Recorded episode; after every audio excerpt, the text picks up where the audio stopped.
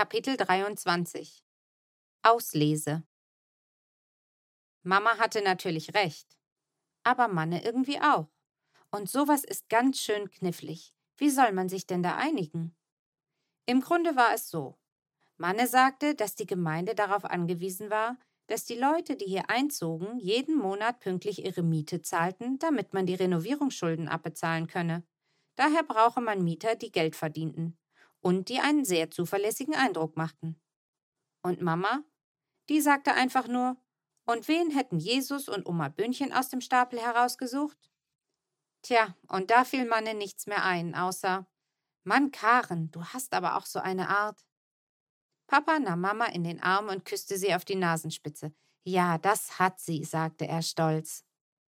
Und so kam es, dass der Gemeindeleiter, also Manne, der Gemeindeleitung zwei Mieter vorschlug, die in einem normalen Mietshaus wohl nicht so schnell eine Wohnung gefunden hätten.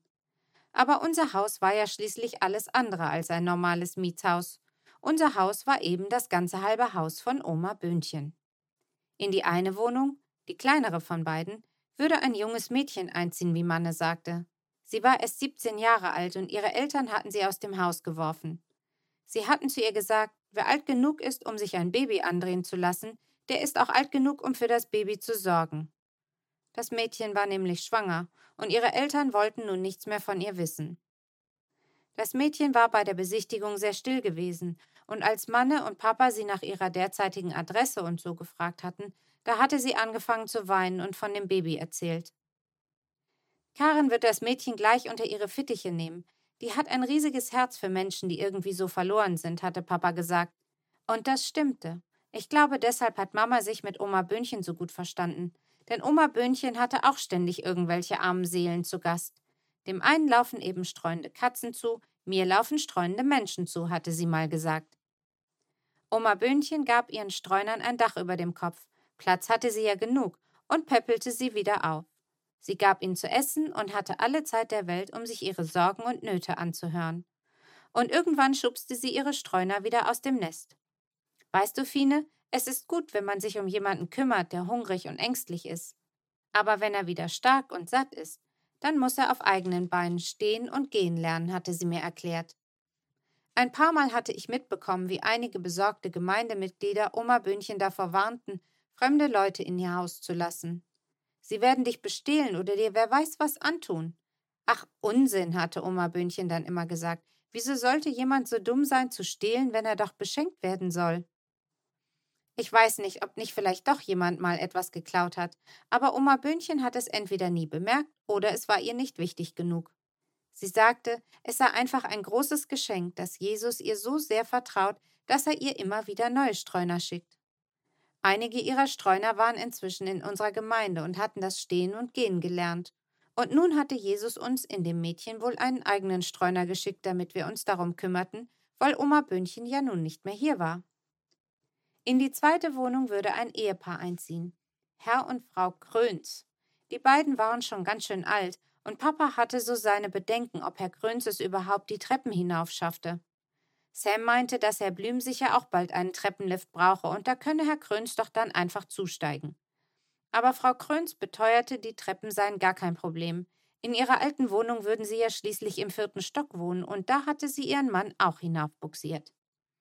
Was die beiden so besonders machte, war, dass sie ihre Enkeltochter bei sich wohnen hatten. Das Mädchen selbst hatten wir noch nicht gesehen. Es war das Kind ihrer Tochter, und die war wohl bei einem Verkehrsunfall gestorben. Da ihre Enkeltochter damals erst drei gewesen war, hatten Herr und Frau Kröns sie bei sich aufgenommen. Obwohl es eine Bürde ist bei so einem Kind, hatte Herr Kröns gesagt und die Augen verdreht. Aber Frau Kröns hatte energisch den Kopf geschüttelt. Hören Sie nicht auf den alten Mann, hatte sie gesagt. Die Kleine ist eine Wonne. Als Papa uns das erzählte, dachte ich, dass das Mädchen vielleicht auch ein Downkind ist. Denn das, was Herr Kröns da gesagt hatte, klang doch genau wie das, was auch Frau Kleinschmidt von sich gegeben hatte, als Mama ihr von Mo erzählt hatte. Ich fand Mamas Mieterauswahl ganz hervorragend. Wir bekamen ein Baby und eine Spielkameradin für Mo. Und mit den Erwachsenen würden wir uns schon irgendwie anfreunden. So gesehen gab es also ab März insgesamt fünf neue Mieter, wenn man das Baby dazu rechnete. Und Herrn Blüm natürlich. Wer in die beiden anderen Wohnungen von Herrn Blüm ziehen würde, wussten wir noch nicht, aber das würden wir früher oder später sicher auch noch erfahren. Als ich am Abend in meinem Bett lag und aus meinem Panoramafenster in den dunklen Garten schaute, da staunte ich über das letzte Jahr. Vor nur einem Jahr war noch alles wie immer gewesen, außer dass Oma Böhnchen im Krankenhaus war. Aber auch das war irgendwann normal geworden. Wir hatten sie eben nicht mehr in ihrem Haus besucht, sondern im Krankenhaus. Aber dann, dann war sie immer schwächer geworden und wir hatten uns voneinander verabschiedet. Und Oma Böhnchen hatte gewusst, dass sich für sie bald alles ändern würde und dass sie in die Welt umziehen durfte, in der Jesus schon auf sie wartete. Und sie hatte dieses Testament geschrieben und wusste auch, dass ihr Haus bald nicht mehr ihr, sondern der Kirchengemeinde gehören sollte. Und dass das wahrscheinlich ein großes Kuddelmuddel geben würde. Ob sie jetzt auch sehen konnte, was mit dem Haus geschehen war? Ob sie wusste, wer hier einziehen würde? Und ob sie wusste, dass sie hier im ganzen halben Haus sehr, sehr glücklich war? Ich glaube, wenn sie es wüsste, sie würde wahrscheinlich eine Extrarunde tanzen.